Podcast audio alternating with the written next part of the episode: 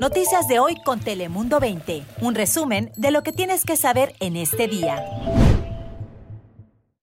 Hola mi gente linda, ¿qué tal? Les saluda con gusto Melisa Sandoval. Espero que estén teniendo un excelente día. ¿Y qué creen? Este lunes es el último del 2020. Wow, la verdad es que este año se nos ha ido volando. Pero vamos a iniciar esta semanita laboral bastante cargada de mucha información y muchas noticias. Y es que por fin, tras muchos meses de negociaciones, el presidente Donald Trump ya firmó el paquete de ayuda por el coronavirus, el cual cuenta con 900 mil millones de dólares. Este incluye cheques individuales para los estadounidenses de 600 dólares. El primer mandatario se había negado a firmar este proyecto de ley que el Congreso había aprobado el pasado lunes, pues es que exigía pagos directos de dos mil dólares en lugar de 600, una cantidad que los republicanos no habían apoyado. Ahora este paquete firmado por Trump también incluye el presupuesto federal para el 2021, el cual evitará un cierre del gobierno el próximo martes. Bueno, por otro lado, los hospitales de San Diego están operando muy cerca de su capacidad y ahora hay nuevas preocupaciones por un posible aumento de casos de COVID-19 debido a las reuniones familiares en esta Navidad. Un enfermero de terapia respiratoria del Hospital Sharp Grossmont en la mesa asegura que hace pocas semanas no habían camas disponibles en el departamento de cuidados intensivos. Vamos a escucharlo. Just a couple weeks ago I was at work one day and we had absolutely zero bed availability in our ICUs. And that, that means that people can't move up from the ER, people can't, you know, move around in the hospital. It's ridiculous. Bueno, ahí escuchábamos a Bill Miranda. Él asegura que la situación es tan crítica que ni las personas ni el personal médico pueden moverse con agilidad en la sala de emergencia. Él ha estado trabajando desde el inicio de la pandemia, cuando asegura que solamente habían dos o tres pacientes en cuidados intensivos, pero dice que la semana de Navidad la unidad estaba llena con unos 23 pacientes con coronavirus. Bueno, y se avecina un cambio de temperaturas para esta semana, por eso pasemos con mi compañera Daniela Guichinen y el pronóstico del tiempo. Hola, buenos días, Melissa. Feliz inicio de semana. Bueno, la tormenta ya está aquí. Ya llevamos varias horas con precipitaciones en todo el sur de California, así como en Baja California. Los fuertes vientos que soplaron anoche estuvieron entre las 40 y 50 millas por hora por allá por la zona de las montañas. Se pronostica que esté así lloviendo la mayor parte del día. Será un poco más intenso ya en las horas de la tarde o noche y las temperaturas pues frías estarán llegando como máxima a entre solo 56 a 58 grados tanto en las costas como en el interior del condado, el centro de la ciudad y también en los desiertos. En las montañas sí mucho, mucho más bajas, quedarán en solo 38 como máximas, mucho frío por allá. Igual nos va a llover pues durante las horas de la noche y hasta mañana martes hasta antes del mediodía. En cuanto a la nieve, se pronostica que caiga un pie y medio, esto pasando los 5.500 pies de altura. Las carreteras, recuerde, son muy, muy peligrosas bajo estas condiciones. Por favor, quédese en casa. Si quiere disfrutar de la, de la nieve, pues ya el miércoles o jueves será mucho más seguro hacerlo para poder llevar a los niños a que jueguen. Por lo pronto, ya lo saben, a encerrarnos y a cuidarnos mucho. Pasen un feliz día. Fabián, adelante.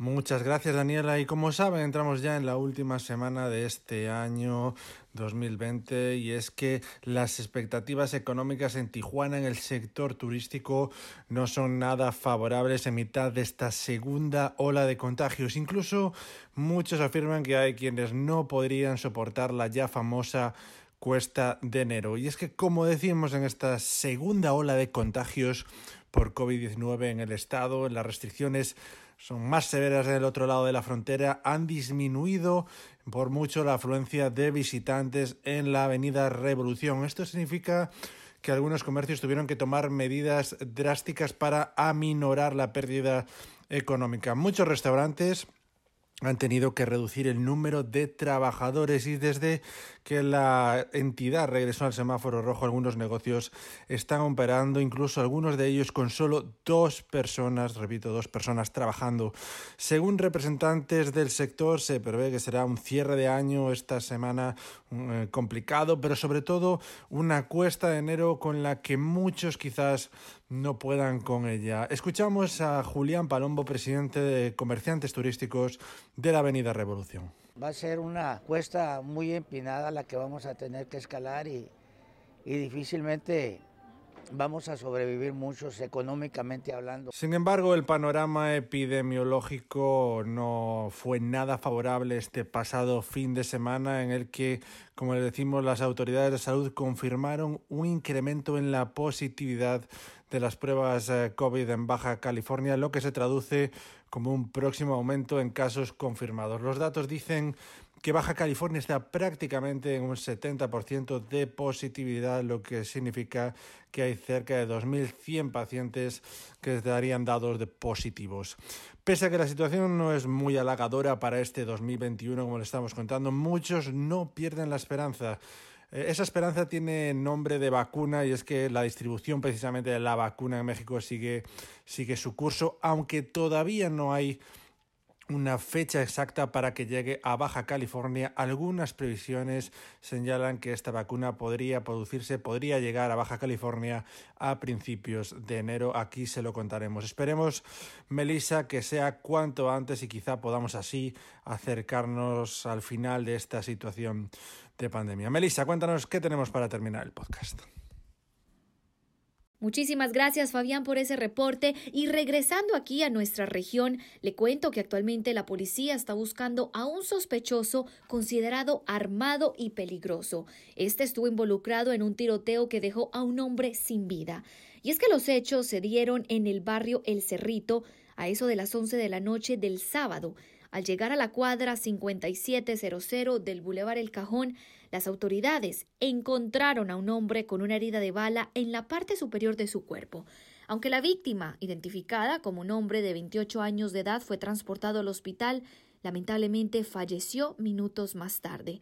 Por otro lado, el sospechoso fue identificado como Joseph Mellon Batcher, de 18 años de edad, y fue visto por última vez, escuche bien, conduciendo un auto Honda Accord color blanco del 2002 y su matrícula de California es el 8CJY250.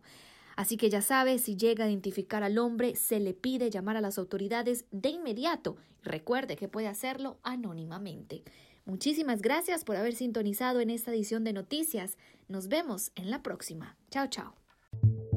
Noticias de hoy con Telemundo 20. Suscríbete para recibir alertas y actualizaciones cada día.